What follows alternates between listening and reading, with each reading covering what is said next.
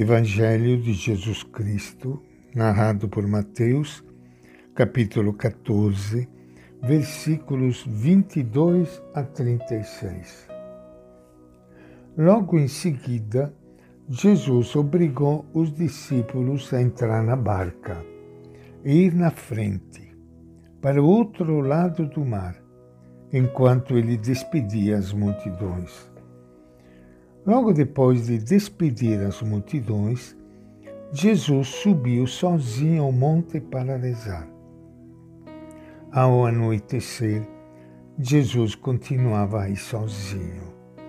A barca, porém, já longe da terra, era batida pelas ondas, porque o vento era contrário. Entre as três e as seis da madrugada, Jesus foi até os discípulos andando sobre o mar. Quando os discípulos o avistaram andando sobre o mar, ficaram apavorados e disseram: É um fantasma. E gritaram de medo. Jesus, porém, logo lhes disse: Coragem, sou eu, não tenha medo.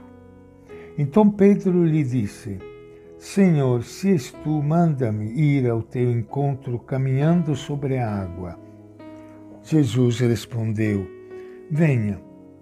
Pedro desceu da barca e começou a andar sobre a água em direção a Jesus.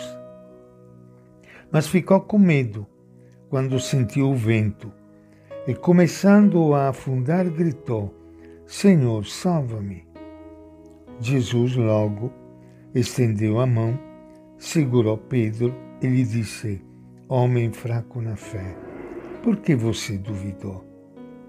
Então eles subiram na barca e o vento parou. Os que estavam na barca se ajoelharam diante de Jesus, dizendo: De fato, tu és o Filho de Deus.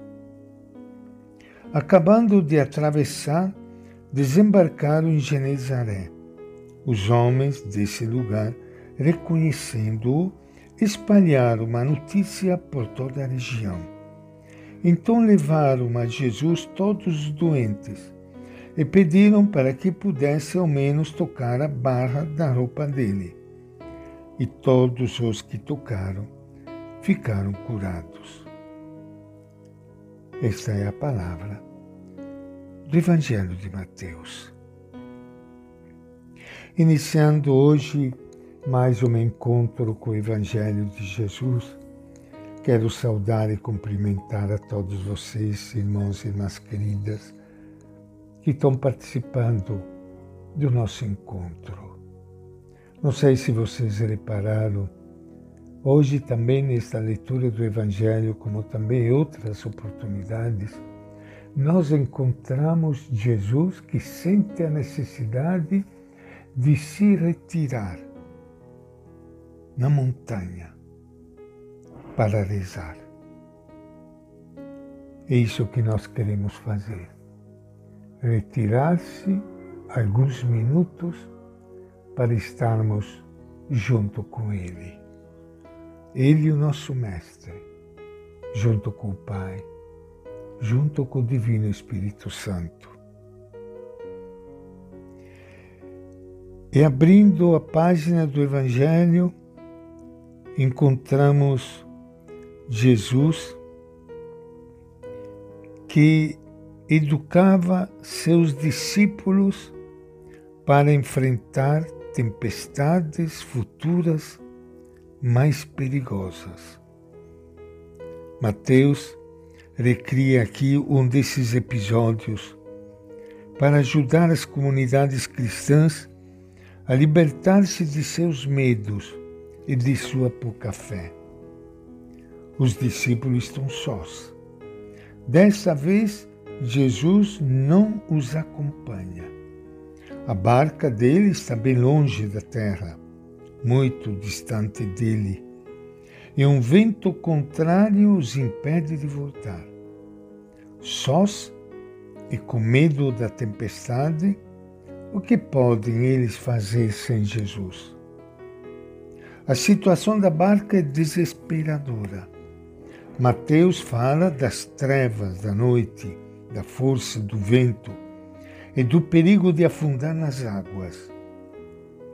Com esta linguagem bíblica, conhecida por seus leitores, vai descrevendo a situação daquelas comunidades cristãs ameaçadas de fora pela hostilidade e tentadas de dentro pelo medo e pela pouca fé.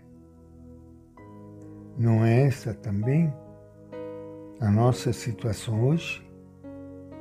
Entre as três e seis horas da madrugada, Jesus se aproxima deles andando sobre as águas. Mas os discípulos são incapazes de reconhecê-lo. O medo os faz ver nele um fantasma. Os medos são o maior obstáculo para reconhecer, amar e seguir a Jesus como Filho de Deus que nos acompanha e salva na crise. Jesus lhes diz as palavras que eles precisavam ouvir. Coragem, sou eu, não tenhais medo. Quer transmitir-lhe sua força, sua segurança e sua confiança absoluta no Pai. Pedro é o primeiro a reagir.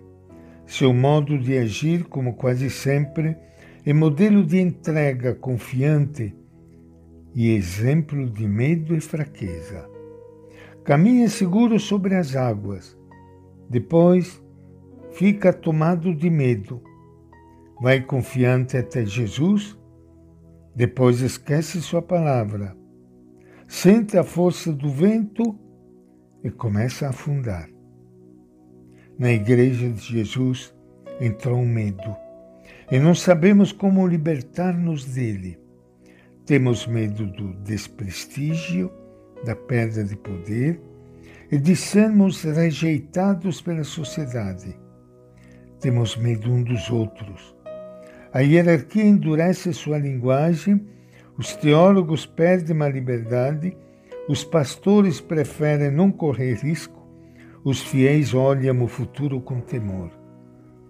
No fundo desses medos existe quase sempre medo de Jesus, pouca fé nele, resistência a seguir seus passos.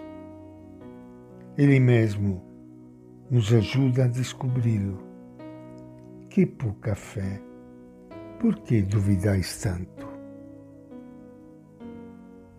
E esta é a nossa reflexão de hoje do Evangelho de Mateus.